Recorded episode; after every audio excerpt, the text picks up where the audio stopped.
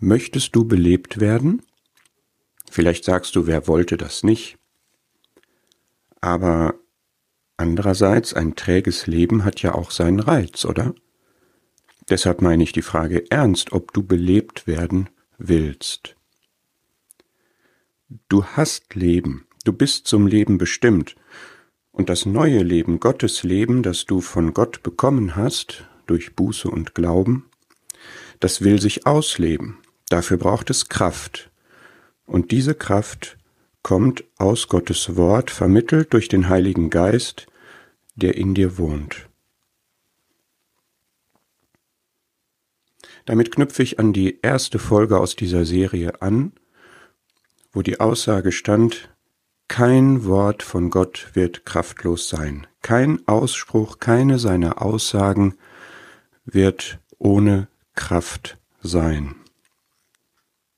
Und wir wollen in diesem Teil der Serie jetzt in mehreren Folgen sehen, welche Wirkung eine bestimmte Äußerung Gottes im Leben eines Glaubenden haben kann. Dafür gehen wir nach Psalm 119.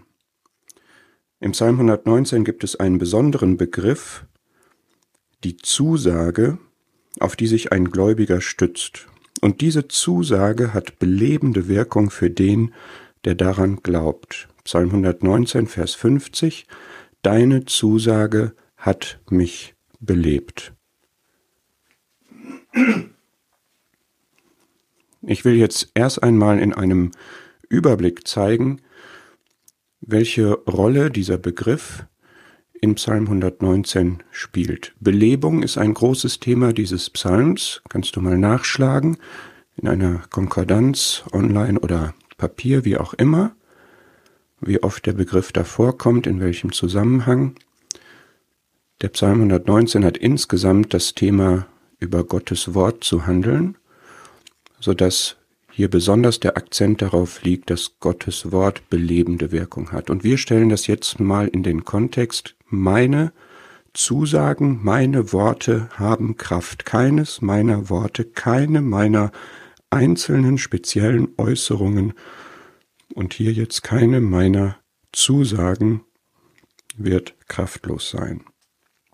Wir wollen uns erst einmal damit beschäftigen, was ist das eigentlich eine Zusage? Was bedeutet dieser Begriff und habe ich auch eine solche Zusage von Gott? Dann werden wir sehen, dass wenn man eine solche Zusage hat, dass das, wenn man es ins Herz aufnimmt, stärkende Wirkung hat, Kraft gibt, dass man dadurch belebt wird und auch die Erwartung haben kann, dass man immer wieder dadurch belebt werden wird dass man es genießt, eine solche Zusage zu haben und zu kennen und sich darauf stützen zu können, dass man sich darüber freut, ja sogar, dass man solche Zusagen lieben kann,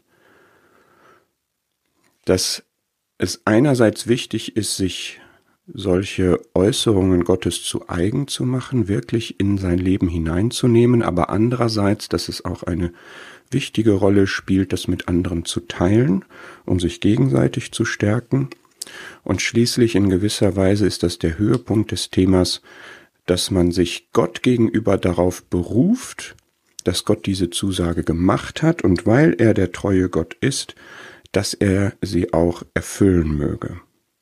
So werden wir jetzt in mehreren Episoden durch dieses Thema Zusage Gottes, welche Wirkung hat sie bei dem, der sich darauf stützt, diesem Thema nachgehen.